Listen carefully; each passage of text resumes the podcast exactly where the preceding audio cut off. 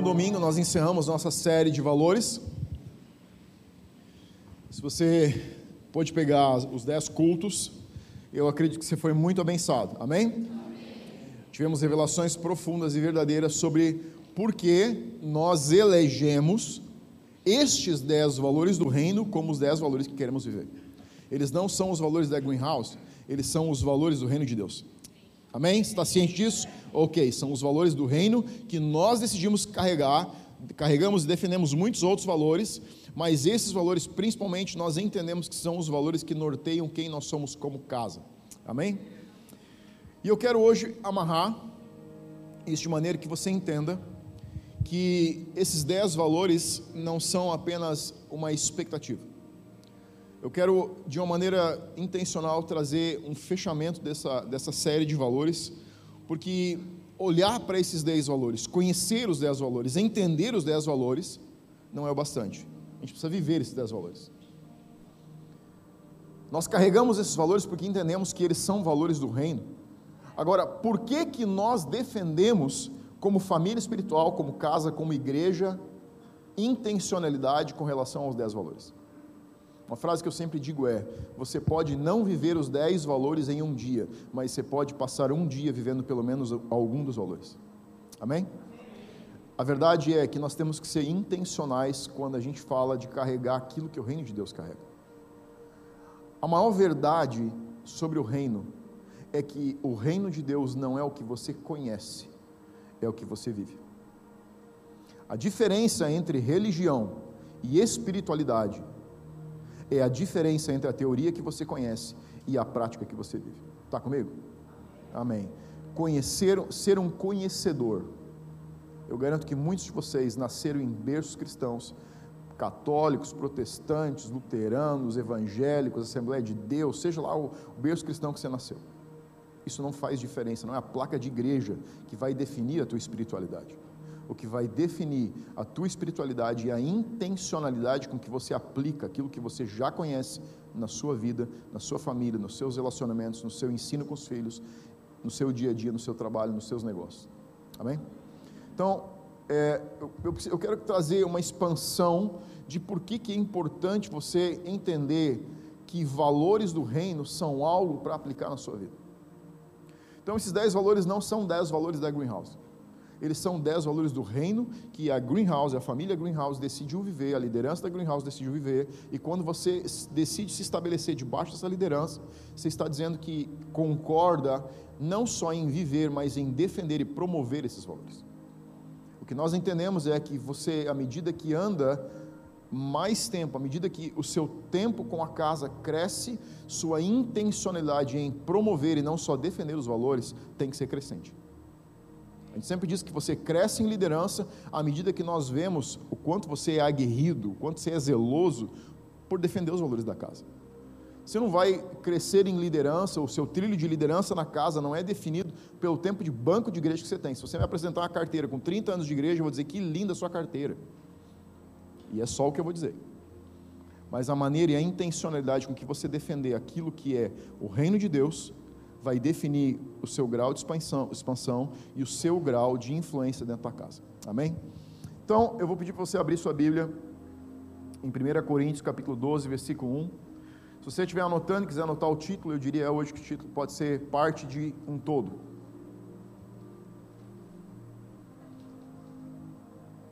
1 Coríntios, capítulo 12, versículo 1.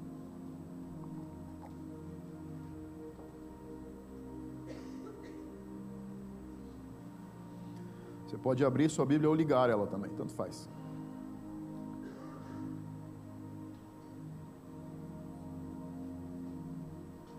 A palavra de hoje vai ser uma palavra mais de ensino.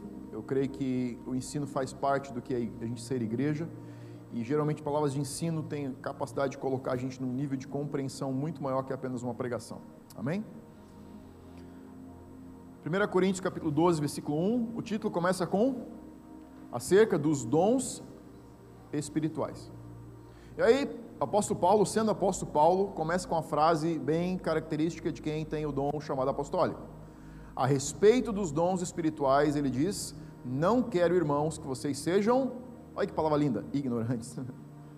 Se você estivesse na igreja de Coríntios e o líder da igreja dissesse assim: Eu tenho aqui uma carta que o apóstolo, apóstolo Paulo mandou para a gente, você ia ficar todo animado. Quando ele terminasse a frase, você talvez ia ficar um pouco deprimido. E literalmente o que Paulo está querendo dizer aqui é ignorante. Sabe o que é uma pessoa ignorante? Que desconhece algo. Ignorante significa não ter o entendimento, a compreensão, não ter a propriedade sobre um assunto. Então, quando Paulo está escrevendo à igreja de Coríntios, ele está escrevendo sobre dons espirituais. E é lastimável e é impressionante o quanto a igreja, ao longo desses dois mil anos, que ela tem se desenvolvido e se espalhado sobre a terra, ela tem sido muito ignorante sobre os dons.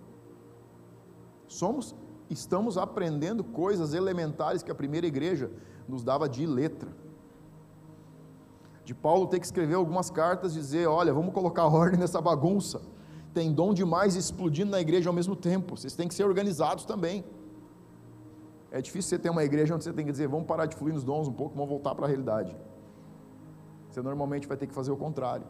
Então a primeira igreja nasceu, essa igreja mãe, que é a igreja de Atos, que é a igreja que começa a se espalhar pelas, pelas províncias, pelos, pelas nações, está estabelecida na cidade de Coríntios. Coríntios era uma cidade, a igreja, então a carta à igreja de Coríntios era uma carta a uma igreja que estava na cidade de Corinto.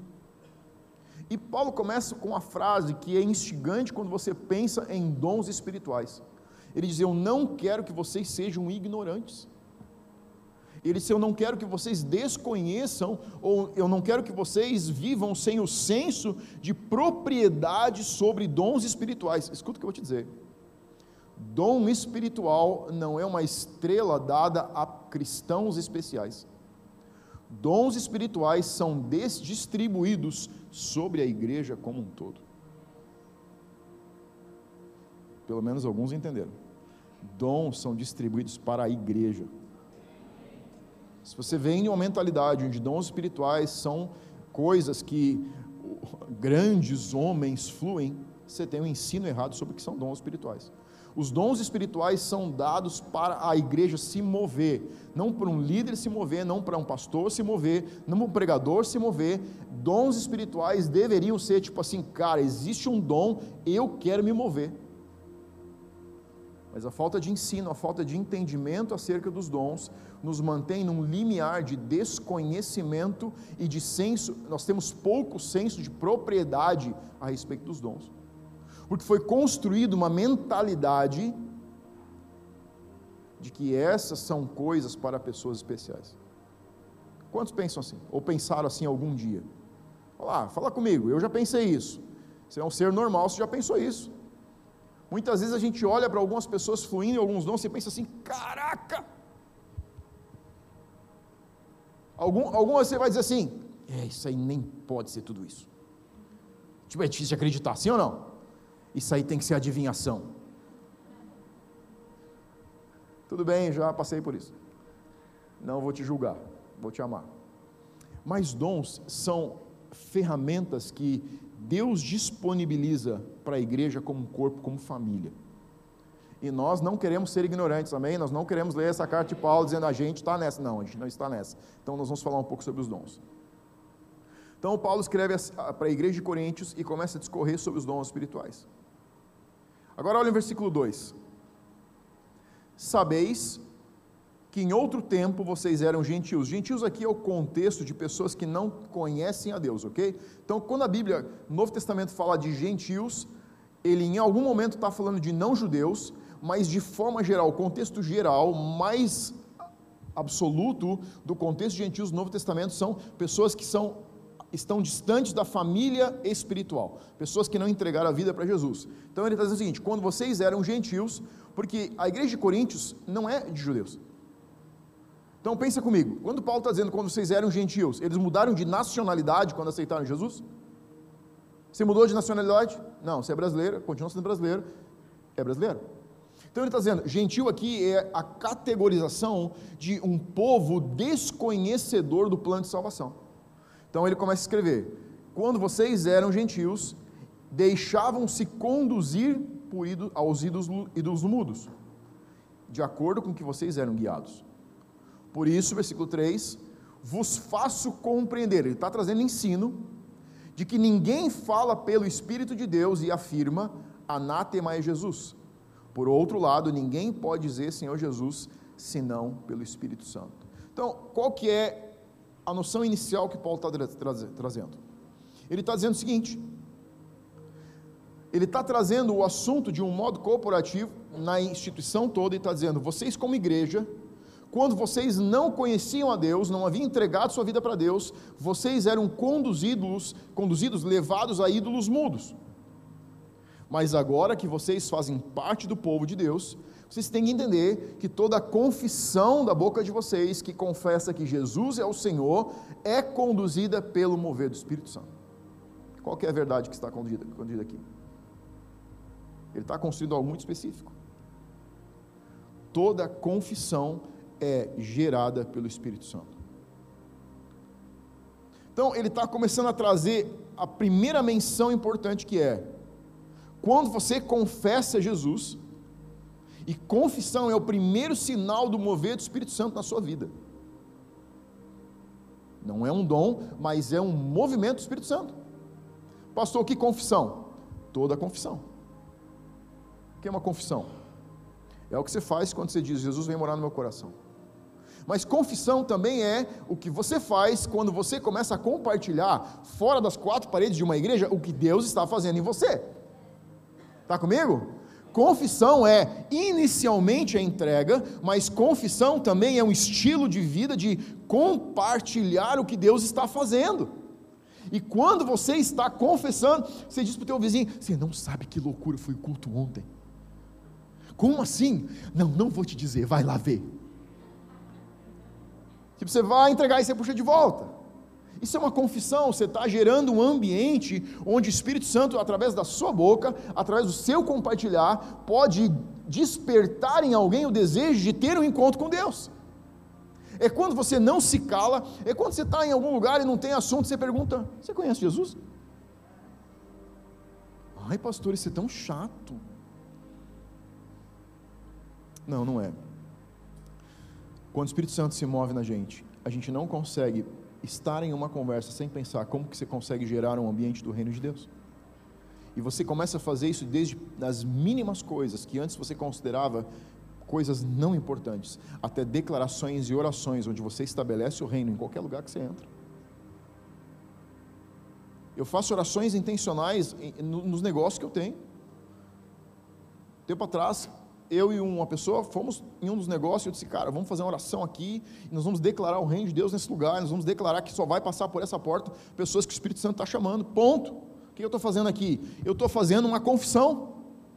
Eu estou dizendo para essa pessoa, estou dizendo para mim mesmo e para aquele lugar onde eu estou, que o reino de Deus chegou, e onde o reino de Deus chega, ele está. E se você quiser andar nesse lugar, você vai se sentir bem, se o seu coração estiver inclinado a estar debaixo da autoridade do reino de Deus. Essa, é, Paulo está dizendo, a confissão é o primeiro sinal, é o primeiro sinal aparente de que está acontecendo algo em você. Amém? Aí ele continua. Ah, no versículo 4: Ora, os dons são diversos, mas o Espírito Santo é o mesmo, o Espírito é o mesmo. Versículo 5: Também há diversidade nos serviços, mas o Senhor é o mesmo. Versículo 6: E a diversidade nas realizações, mas é o mesmo Deus quem opera tudo em todos. Olha aqui, três versículos, três afirmações que cooperam, mas constroem verdades diferentes. Primeira é: os dons são diversos. É o mesmo Espírito que lida com os dons. A diversidade nos serviços, dons e serviços são coisas diferentes. Mas o Senhor é o mesmo e também a diversidade na realização, mas é o mesmo Deus. Olha o que ele está fazendo: Espírito, Jesus e Deus. Paulo está falando aqui, ele está começando a categorizar como que Pai, Filho e Espírito Santo se movem em dons, serviços e realizações. Paulo era muito intencional as suas cartas, eram cartas de ensino, cartas de alinhamento com as igrejas. Quando você lê as cartas, você tem que pensar: o que eu posso ler nessa carta que vai moldar o meu sistema de crença, pensamento, não a partir do que me ensinaram, mas a partir do que a palavra de Deus está me ensinando. Você sabe qual é o grande fator limitador em ler a Bíblia? As bagagens que a gente já carrega. E eu não estou dizendo você desconsiderar aquilo que te ensinaram. O que eu estou dizendo é: pegue o que te ensinaram, jogue contra a palavra. O que for discrepante, você joga fora. O que for alinhado, você fica. Sim? Isso é um sistema de aprendizado. Você tem que pegar uma informação e dizer: ela é coerente com a Bíblia? Não, então aqui eu vou trocar, eu vou deixar ela para lá e vou ficar com a verdade que a Bíblia traz. Você precisa fazer com isso com que eu prego para você. Não coma tudo que eu te dou, não, joga os espinhos fora e fica a carne. Aprenda, amadureça espiritualmente, dizendo: Isso aqui eu quero na minha vida, isso aqui que o pastor falou, eu não quero, Deus o livre viver isso na minha vida. Sim, porque a minha realidade não é a sua, a minha família não é a sua, a minha igreja não é a sua. Eu lidero uma. É tudo diferente. Mas talvez você tenha que pegar a verdade que eu preguei de um jeito e vivê-la. O seu modelo de família. Mas viver essa verdade. Os dons são diversos. Então, o que Paulo está dizendo é que os dons são distribuídos, divididos de acordo com cada pessoa. Sabe qual é uma verdade confrontadora que Paulo, o apóstolo Paulo está trazendo aqui? Sabe qual é o paradigma que ele está quebrando? Igreja não é um lugar para você pertencer. Você já olhou para mim e pensou assim: tá aí um espinho. Não, calma. Deixa eu terminar, depois você vai em casa e separa os espinhos. Igreja não é um lugar para pertencer. Igreja é um lugar para servir. Os dons são dados, qual é o objetivo principal dos dons da distribuição de dons? Como que eu comecei? Os dons não são medalhas, patentes que você carrega. Os dons são ferramentas. Quando você pensa em uma ferramenta, você está pensando o quê? executar algo, trabalho, gerar algum resultado, gerar transformação, pegar algo e colocar uma ferramenta e aquele algo é diferente. Dons são ferramentas, são dadas por Deus com um propósito não de tornar alguém importante, mas de servir ao corpo. Por isso que a construção de que o dom é para pessoas importantes, ela é completamente ao contrário do propósito, porque os dons são dados à igreja. Ah, o dom não é me dado porque eu sou importante, o dom me é dado porque você é importante. Eu não acordo de manhã orando dizendo, Deus, qual é a palavra de conhecimento que tem para mim e sobre mim hoje? Não ganhei uma até hoje. Oro por pessoas e vejo curas acontecer. Quando eu tenho dor de cabeça, tenho que pedir para alguém orar por mim, porque nem a minha oração eu consigo receber. Convive com isso. É um fato. Você orou por si mesmo? Faz para ver. Você descobre que você é o indivíduo mais sem fé da casa. Peça para o seu filho orar por você, você vai descobrir onde é que está a fé. Esses dias meu filho olhou para mim e disse assim, depois eu passei e disse, você foi tomar remédio? Eu disse, é, fui. Sim, minha oração não é resultado? Eu disse, não, filho, eu não crio o suficiente. Ah, tá, ele disse, tipo assim, porque eu criei. Essa é a grande verdade. Dons não são dados a você porque você ou qualquer pessoa tem um maior grau de importância ou relevância no reino, mas porque visam um bem comum. Sabe o que, tá, o que Paulo está desconstruindo? Ou não está querendo permitir que seja construído? A mentalidade que nós nos movemos. Os dons só podem ser para algumas pessoas. Não, os dons são distribuídos. O Espírito Santo, Paulo está dizendo, ele distribui os dons de acordo com a sua vontade.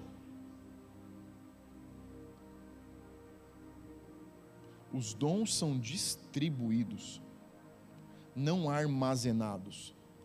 Distribuídos. Você tem dons, carrega dons que eu não tenho e não carrego. E talvez nunca vou carregar. A diferença é que eu sei disso e talvez você não sabe. A diferença é que eu creio nisso e talvez você não creia. Mas a minha Bíblia está dizendo isso. Paulo também disse que a diversidade nos serviços. Serviços são mais vinculados em áreas onde servimos outras pessoas. Áreas onde você exerce liderança, servindo como voluntário, assistente de pessoas, atendendo necessidades. Os dons de serviço são atribuição do Senhor Jesus, por isso que o versículo diz do Senhor. E ele fala de realizações que já entram nas áreas de dons de palavra de conhecimento, palavra profética, dom de cura, sabedoria, milagres, qualquer tipo de dom sobrenatural. Então, a, o conceito principal aqui é que todo o dom, Os dons podem ser dados ou pelo Pai ou pelo Filho, mas são distribuídos como o Espírito Santo entender que é melhor. Por que, que é o Espírito Santo que distribui os dons? Teologia básica. Quando Jesus ressuscita, está com os discípulos no último momento, o que, que ele diz para os discípulos? É importante que eu vá e outro venha.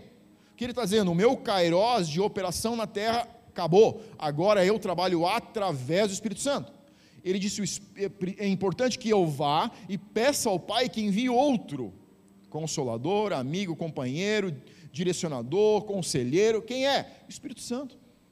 O Espírito Santo opera na igreja, se move na igreja e entende melhor o que a igreja precisa do que o pai e o filho. Porque ele está aqui. Ele conhece a sua vida, ele anda com você, ele acorda com você, ele deita com você, ele respira com você, ele escuta você, e ele sabe qual é a necessidade, não sua, mas nossa. Sabe qual é o princípio dos dons? Coletividade. O Espírito Santo distribui os dons de acordo com a necessidade coletiva de algo que nós chamamos e que a Bíblia chama de corpo de Cristo. Vamos lá.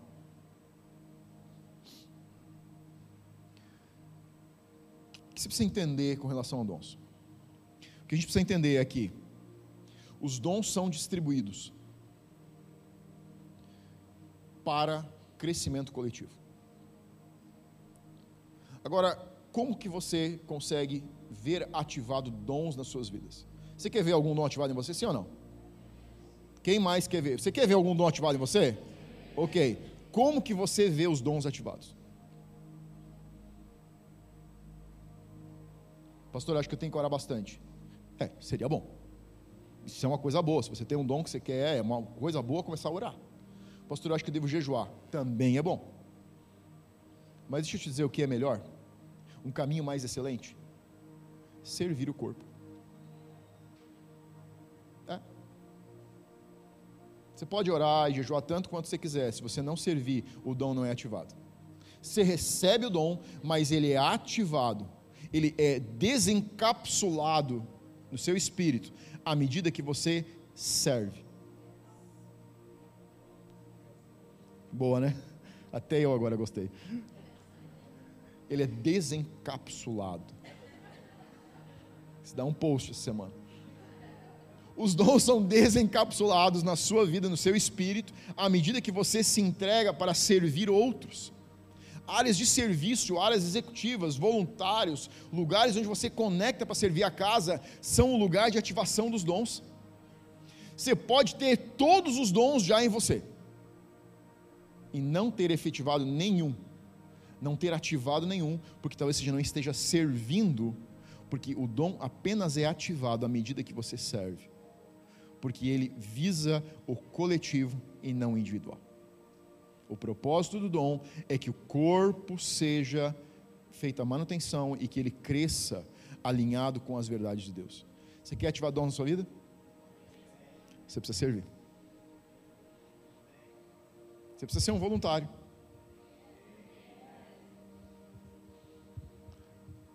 Quantos aqui, só levanta a mão se você concordar comigo, tá? Quantos aqui são voluntários e viram dons ser ativados enquanto você servia? Você está vendo isso? Essa é a prova real de que à medida que você decide servir com aquilo que Deus te deu, aquilo é ativado, porque esse é o mover, são valores do reino de Deus, são princípios do reino que a gente não consegue adulterar e quebrar.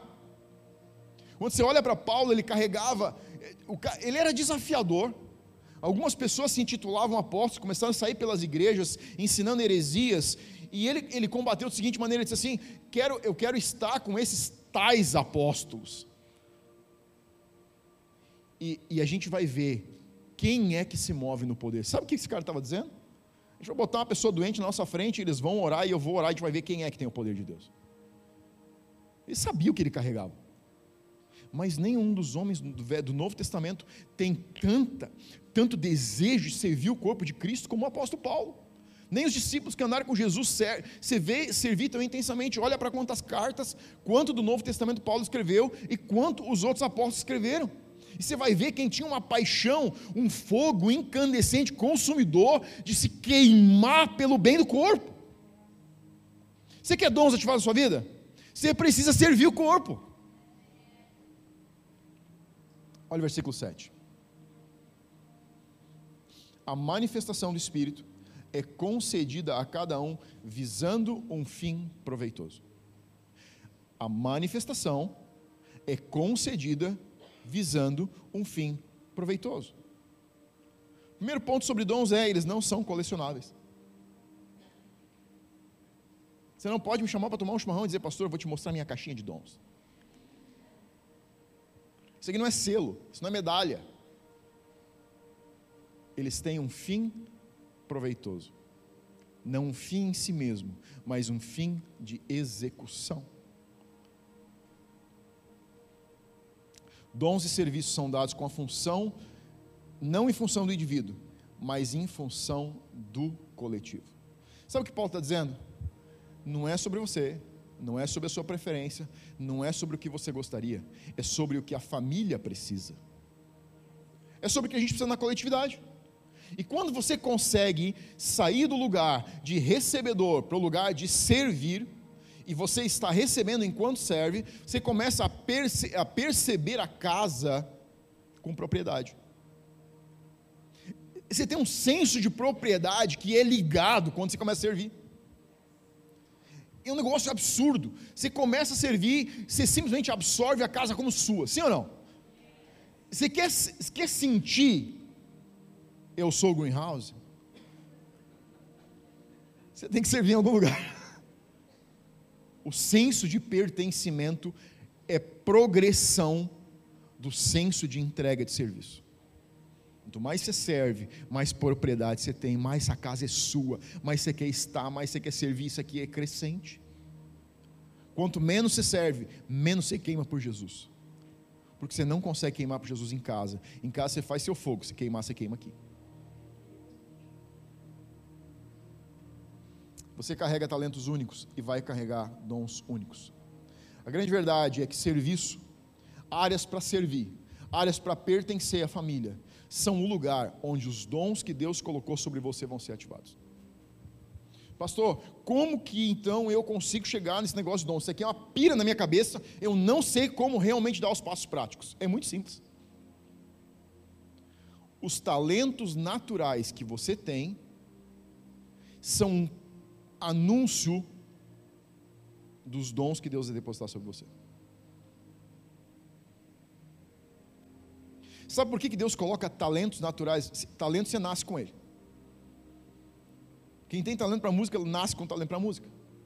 Quem tem talento para outras áreas, é aquilo, cara, aquilo queima dentro do cara. É na, o que um faz em uma hora, o outro faz em dez minutos. E não que você não possa se tornar um bom músico sem talento natural. Pode com muito esforço, você pode passar o cara que tem talento, porque normalmente quem tem talento estuda menos. Todo músico ruim tem talento, normalmente. Todo músico bom não tem. Experiência de quem já deu muita aula de música e já ensinou muita gente a, a, a musicalidade. Os meus piores alunos eram os que tinham mais talento. Os melhores eram os que menos tinham, porque se esforçavam, se dedicavam, estudavam, ensaiavam, estudavam, ensaiavam, estudavam, ensaiavam, tiravam de letra, cara. Aí vinha o cara que achava que batia todas e passava vergonha. É uma coisa natural do ser humano, não do músico. Também, principalmente. Mas é uma coisa natural ser Vou olhar mais para cá que não tem nenhum sentado desse lado. Vocês vão dizer, ah, pastor, pegou no nosso pé hoje. Não, não peguei no pé de vocês. Amém, vou olhar para cá. Vocês estão entendendo?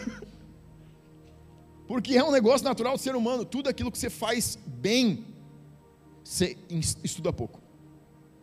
Se você tem liderança como uma característica natural, nata sua, você vai estudar, vai ler pouco, vai se preparar pouco como líder, que você pensa, cara, isso aqui eu carrego naturalmente. Não, se você carrega naturalmente, isso é um benefício que te foi dado, porque Deus quer fazer algo através daquilo em você. Então você tem que se dedicar mais e não menos. Talentos naturais são um chamado para as áreas onde você tem que conectar para ativar o pacote de dons que Deus tem para você. Por isso que é no serviço. Você faz uma leitura daquilo que já faz bem, que você faz com naturalidade, e você encontra lugares na casa onde você consegue entregar o seu serviço. E aí você começa a entender por que, que a gente faz série de valores. Nós fazemos séries sobre valores anualmente porque queremos que você entenda que o serviço é importante alinhado com os valores. E os dons que você tanto deseja, que bate no teu coração quando você vê alguém fluir. E se você não está queimando o coração quando você vê algum dom fluir, você precisa orar bastante para isso começar a incendiar no seu coração, porque isso muitas vezes é um fato motivador de em temporadas de baixa você pagar um preço maior. Quando você vê alguém fluindo um dom, cara, bota sangue no olho, e diz, cara, eu quero esse negócio para mim. Eu vou pagar o preço para me envolver nisso. E sabe o que, que às vezes Deus faz? Assim. Não porque Ele não quer te dar, mas porque Ele quer ver você queimar um pouquinho mais, para quando você estiver bem quente, Ele te entrega. O não de Deus é um sim. Aquilo que você não está vendo acontecer é um chamado para você perseguir e não para desistir. Esse é um princípio do reino. Você não tem? Corre atrás. E se vocês que são maus pais sabem dar coisas boas aos seus filhos, ainda mais o Pai Celestial sabe dar boas coisas. Um bom pai sabe dar coisas boas, mas às vezes ele quer ver você pedir, porque a tua companhia enquanto você pede, a tua entrega, a tua busca, a tua fome, a tua sede, atraem algo de Deus que só um pedido comum não pode atrair.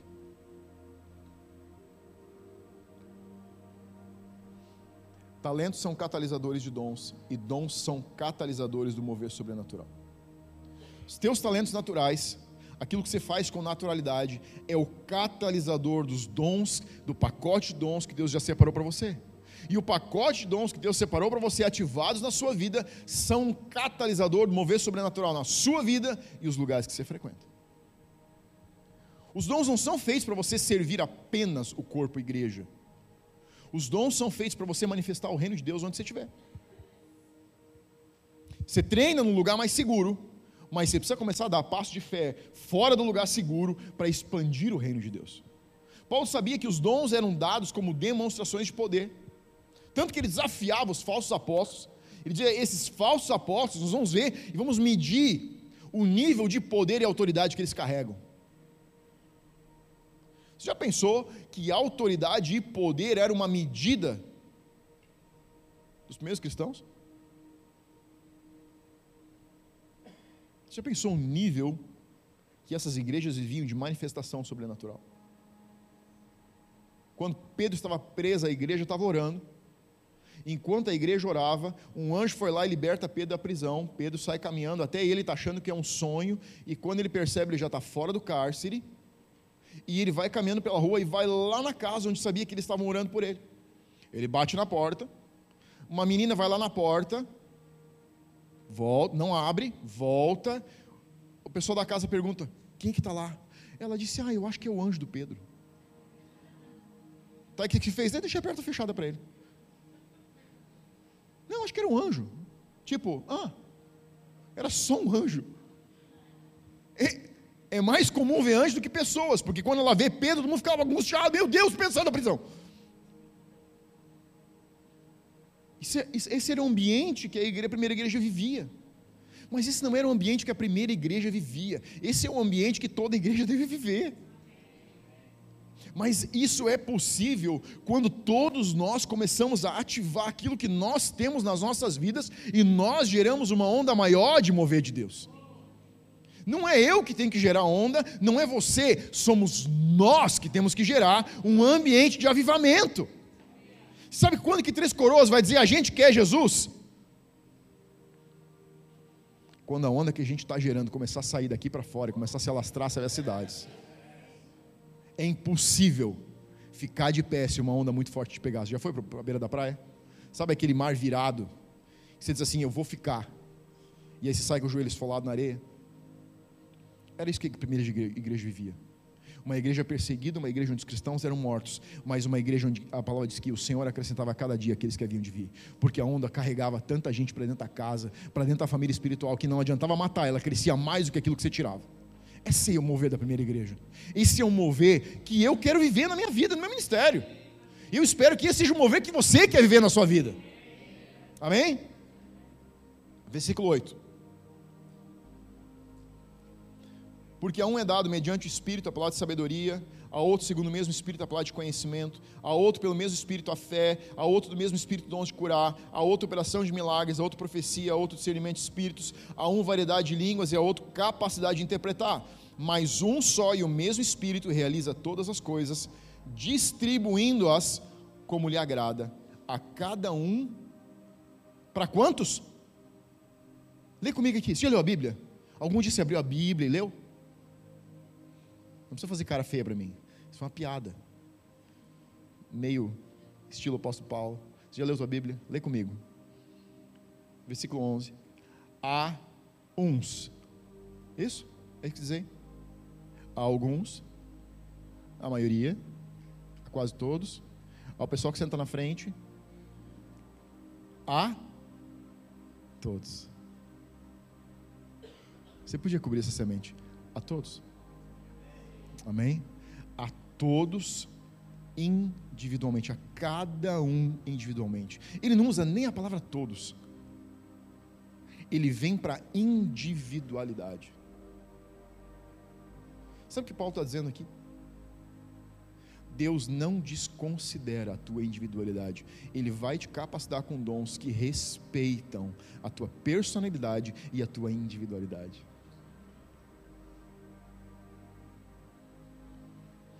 Quando você tem muita fome, muita sede de ver algum dom ativo na sua vida, quando você estiver assim, cara, quando você baba de vontade, a primeira coisa que você pensa é: eu não consigo ser que nem essa pessoa. Isso é o que a mente humana diz. Não vou conseguir ser que nem ele. E se eu não conseguir ser que nem ele, é bem provável que aquilo que está acontecendo na vida dele não vai acontecer na minha. Se você é um ser humano normal, você já pensou isso. Eu já pensei isso. Sabe o que Paulo está dizendo? A cada um, em sua individualidade, é lhe dado o que coopera para o seu crescimento e para o crescimento coletivo. Cara, esse é um Deus que eu considero um pai de amor. Sabe como que você precisa ser para receber, ativar os dons na sua vida? Como você é. Não precisa ser diferente. Você não precisa se comportar diferente. Você não precisa falar diferente, você não precisa pensar diferente. Você precisa transformar a maneira de pensar para pensar como o reino pensa. Fato.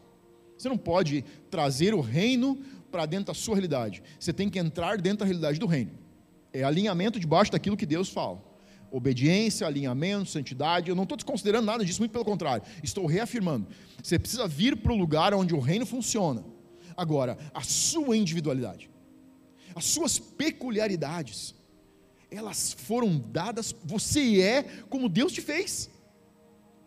Por que ele precisaria desconstruir isso para te dar aquilo que você busca? Isso não faz sentido. Isso seria a coisa mais estúpida. Deus te faz de um jeito e depois, quando você quer ver o reino funcionar em você, você tem que ser diferente. Não. Identidade é você ser exatamente quem você é sem as adulterações do que as pessoas dizem sobre você, sem as adulterações do que as, as, situações da vida imprimiram sobre você, sem a discrepância sobre o que o mundo imprimiu sobre você, a identidade, e quanto mais identidade você tem, mais você carrega propriedade sobre o que Deus te chamou para fazer. Então, a propriedade dos seus dons está alinhado com a sua identidade. Quanto mais você constrói sua identidade em Deus, mais fácil você se apropria daquilo que é seu ao seu redor e que está sobre você. A cada um individualmente. Olha para quem está do seu lado. Dá uma olhadinha. Olha bem nos olhos dele. Diz assim: Não quero ser como você.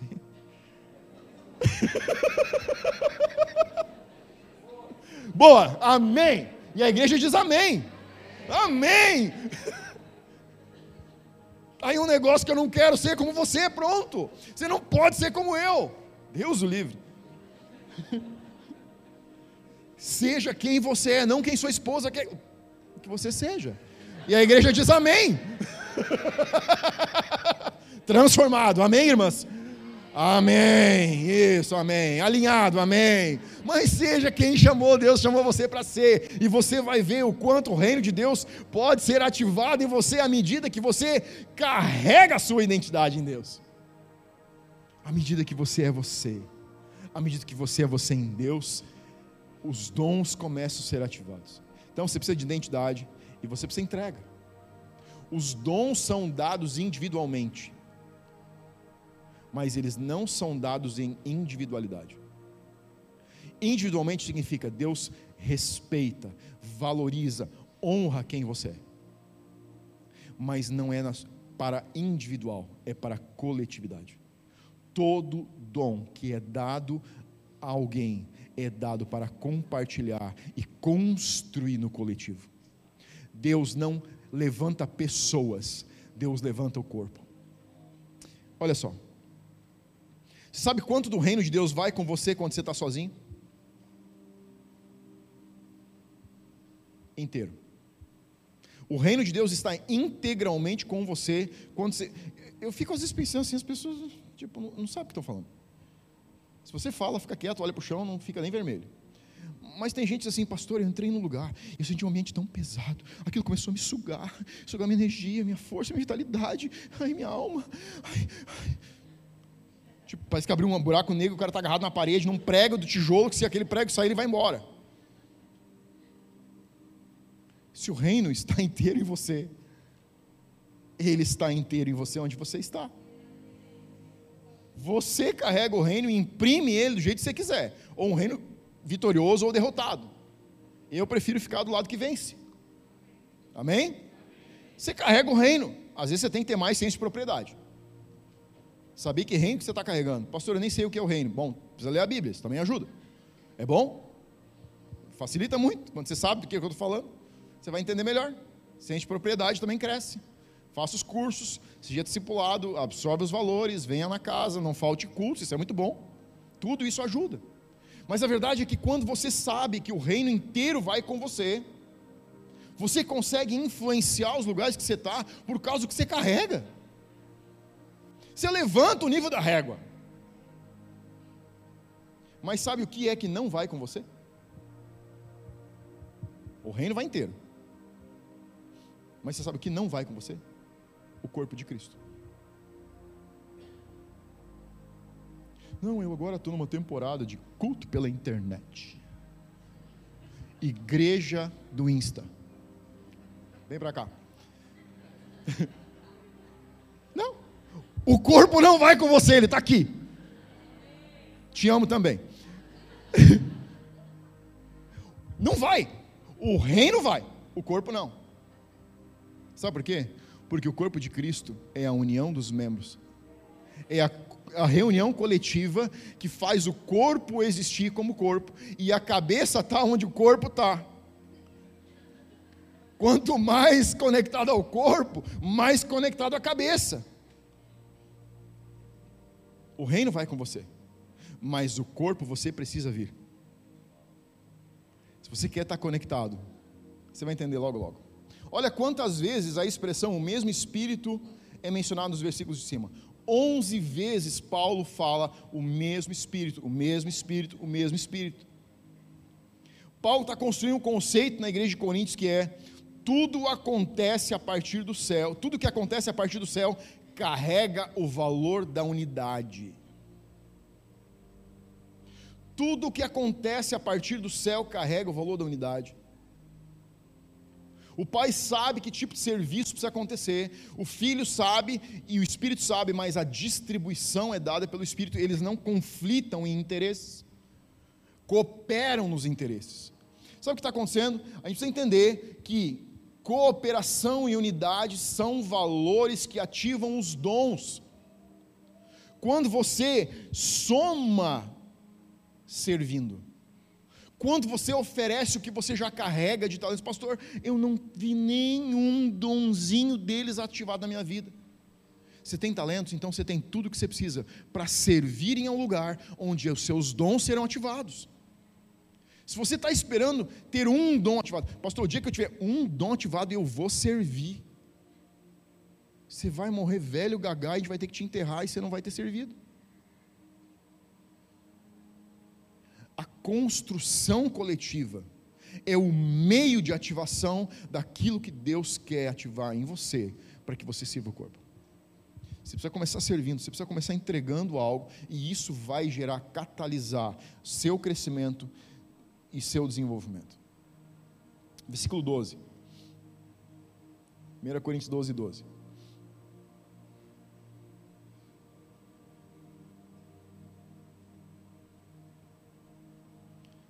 A unidade orgânica da igreja. Porque assim como o corpo é um e tem muitos membros, e todos os membros, sendo muitos, constituem um só corpo, assim também com respeito a Cristo. Sabe qual é a verdade desse versículo? Servimos a Deus servindo como membros do corpo.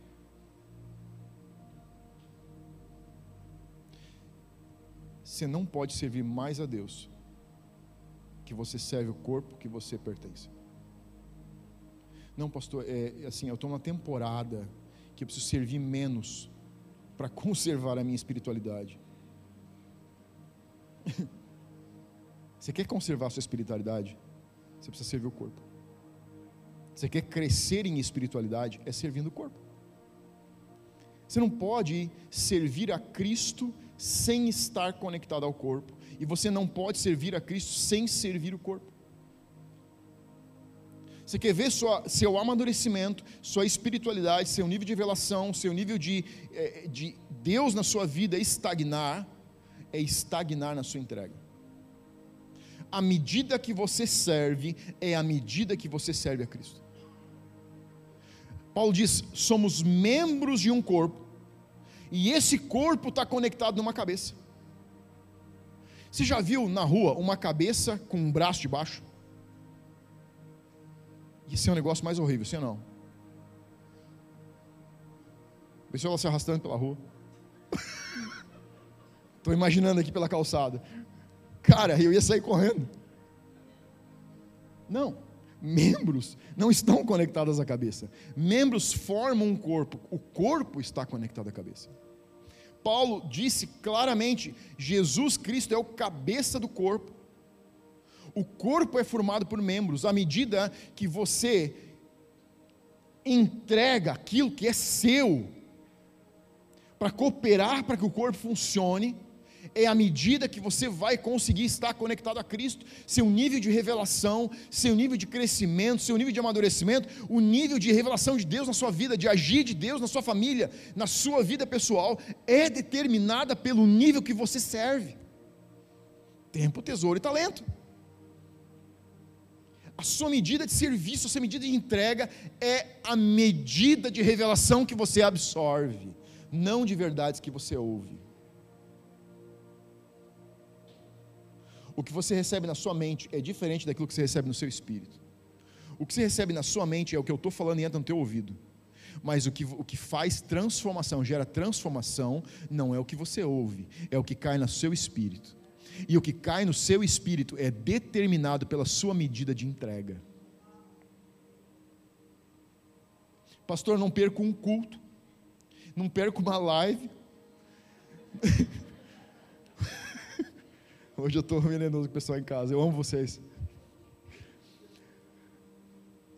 Isso não pode determinar a medida que você recebe de Deus. A medida que você recebe de Deus é a sua medida de entrega. Você precisa entregar para receber, porque você não recebe aqui, você recebe no seu espírito. E tudo bem chegar em uma temporada e você não servir, você está aclimatando com a casa, você está vendo se você me aguenta todo domingo, você está vendo se esse é um lugar para você ficar, e essa é sua temporada, está tudo bem, mas você tem que entender que em algum momento esse ninho não pode mais ser confortável.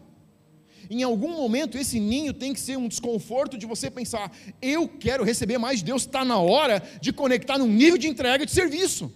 Está na hora de dar um passo a mais e começar a dar algo de mim para construir na casa, porque eu sei que quando eu dou de mim para a casa, a casa dá dela para mim. Porque se eu entrego para o corpo, a cabeça dá para o corpo e eu recebo vida. Olha isso. A gente vai ler alguns versículos, vamos encerrar. Versículo 13. 14. Porque também o corpo não é um só membro, mas muitos, ou seja, braço e cabeça não funcionam. Se disser o pé, porque não sou mão, não sou corpo, nem por isso deixa de ser o corpo. Se o ouvido disser, porque não sou olho, não, não sou do corpo, nem por isso deixa de ser. Se todo o corpo fosse olho, onde estaria o ouvido? Se todo fosse ouvido, onde o olfato? Mas Deus dispôs os membros, colocando cada, cada um deles, quantos? Cada um deles no corpo, como lhe interessa. Sabe por que você não é o pastor dessa igreja?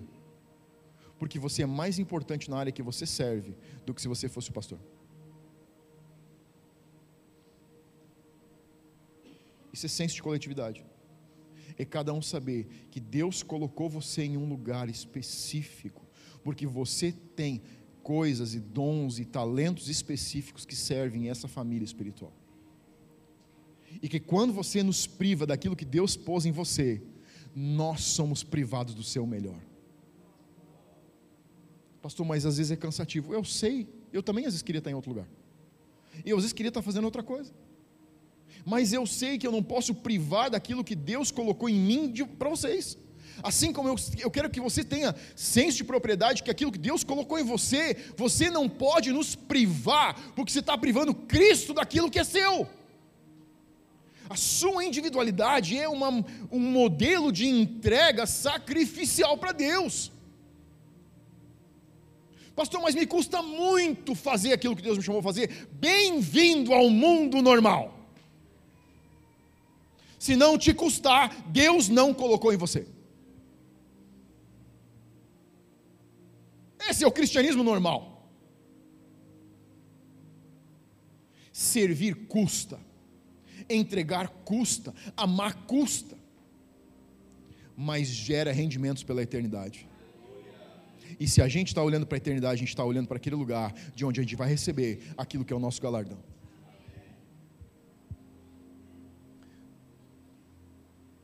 Dois motivos porque é importante servir com seus dons. Primeiro deles, unidade. Cooperamos com unidade quando servimos com nossos dons. Olha o versículo, capítulo 1 de Colossenses 18, não abrir. Ele é o cabeça do corpo, que é a igreja. E é ele quem dá vida ao corpo. Ele é o primeiro filho que foi ressuscitado para que somente ele tivesse o primeiro lugar em tudo. Cristo é o cabeça da igreja, é ele quem dá vida ao corpo. O corpo tem membros, mas tem uma só cabeça.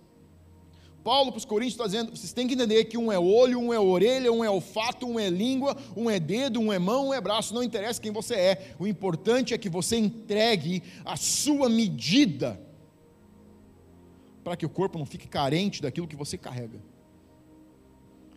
Eu não gosto de fazer isso, mas vou fazer de novo. Olha para quem está do teu lado. Quem está em casa não consegue fazer isso. Está vendo por que é importante estar aqui? Semana que vem vai ter três pessoas na live. Olha para quem está ao teu lado. Você carrega dons dos quais não me pode privar. Não me prive dos seus dons. Você carrega dons, isso é incrível. Individualmente. Não são as estrelas que carregam dons é a igreja, é o corpo de Cristo que carrega dons. João 4,14. Olha só. Mas a pessoa que beber da água que eu lhe der nunca mais terá sede, porque a água que eu lhe der se tornará nela uma fonte de água que dará vida eterna. Você sabe qual a verdade sobre o que você carrega? É uma fonte. Sabe que fonte seca? Sabe como que fonte seca? Provérbios 24 ensina. Sabe como que a fonte dos dons e talentos que Deus colocou sobre você seca? Provérbios 24 diz que quem retém o que deveria dar empobrece. Sabe como que você decresce em dons e talentos? São meus não vou servir. Não vou entregar. Quando você retém o que você deveria dar, você empobrece. Sabe por que, que a gente tem áreas executivas e áreas de serviço? Porque a gente quer que você seja enriquecido dos valores sobrenaturais. Que a gente quer enriquecer você para a eternidade. Quando a gente fala de viver os valores da casa, quando a gente fala de servir na casa, quando a gente fala dos valores do reino, a gente está falando de oportunidades de fazer você enriquecer, de ter um galardão que você vai carregar pela eternidade toda. A Bíblia diz: onde o ladrão não rouba, onde a ferrugem não come e onde não for ser tirado de você. O que você tem nessa vida que é sua garantia? Nada. Tudo que você tem pode ser tirado da noite para o dia. Sabe o que você deposita na eternidade? Nunca será roubado. Não é sobre essa vida, é sobre a eternidade. É sobre entregar na coletividade, porque quando você e eu servimos o corpo, nós estamos servindo Cristo. E quando nós servimos Cristo, nós estamos escrevendo como passaremos os nossos dias na eternidade. Segundo motivo, por que você deveria servir. Paulo fala no capítulo 12, 13 e 14, e no capítulo 12, ele coloca, capítulo 13, ele coloca o amor. Sabe por que ele coloca o amor no meio dos dois capítulos que falam sobre os dons? Ele diz: o dom é o, o amor é o dom supremo. Sabe por que, que você deveria ver e fazer e lutar para dons crescerem na sua vida? Porque a primeira igreja entendia a primeira igreja entendia, sabia, que amor se soletra com serviço. Amor se soletra com sacrifício. Amor se soletra pagando um preço. Sabe por que nós queremos que você sirva? Não é porque nós precisamos de você, é porque você precisa da gente. É porque amor de verdade Amor de verdade. Não é o amor que te coloca aqui. Amor de verdade é o que te sustenta aqui. O amor apaixonado faz você vir para cá. Mas amor de verdade, amor verdadeiro faz você permanecer. Sabe por que a gente casa? Porque a gente não ama. Porque a gente está apaixonado. Mas sabe por que a gente fica o resto da vida com a mesma pessoa? Porque a gente ama e sustenta a paixão em amor. Se sustenta o fator uau, porque você quer estar com aquela pessoa. Você não quer deixar morrer o motivo por que você encontrou aquela pessoa e decidiu ficar com aquela pessoa. Sabe o que, que Paulo está falando? Em, em, suma, ele está colocando o amor no meio dos dois capítulos sobre dons, e ele está dizendo: amor é serviço, entrega, é, se esticar para ver dons ativados, entregar o seu melhor pela igreja, pelo corpo, é uma declaração de amor.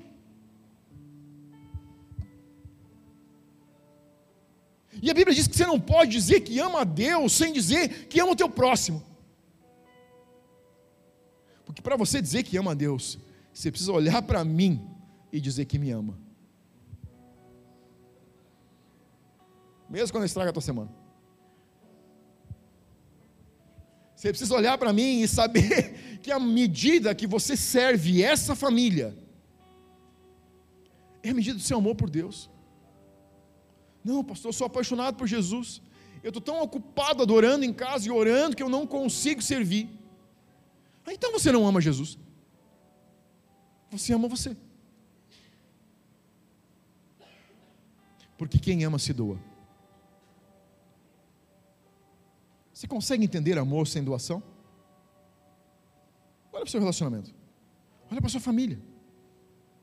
Olha para as pessoas com quem você que você sente mais amor fluir. Todos os dons são Sabe importantes. quem são? São as pessoas que te servem. Os valores são o nosso modelo de entrega, são o nosso modelo de serviço de como nós entendemos que devemos servir uns aos outros. Mas o amor está acima de todos eles porque é o amor que deve permear aquilo que você faz, aquilo que você entrega, como você serve. Não é sobre fazer para o pastor, é sobre fazer para Deus. não é simplesmente sobre pertencer a um lugar, é sobre ser um lugar.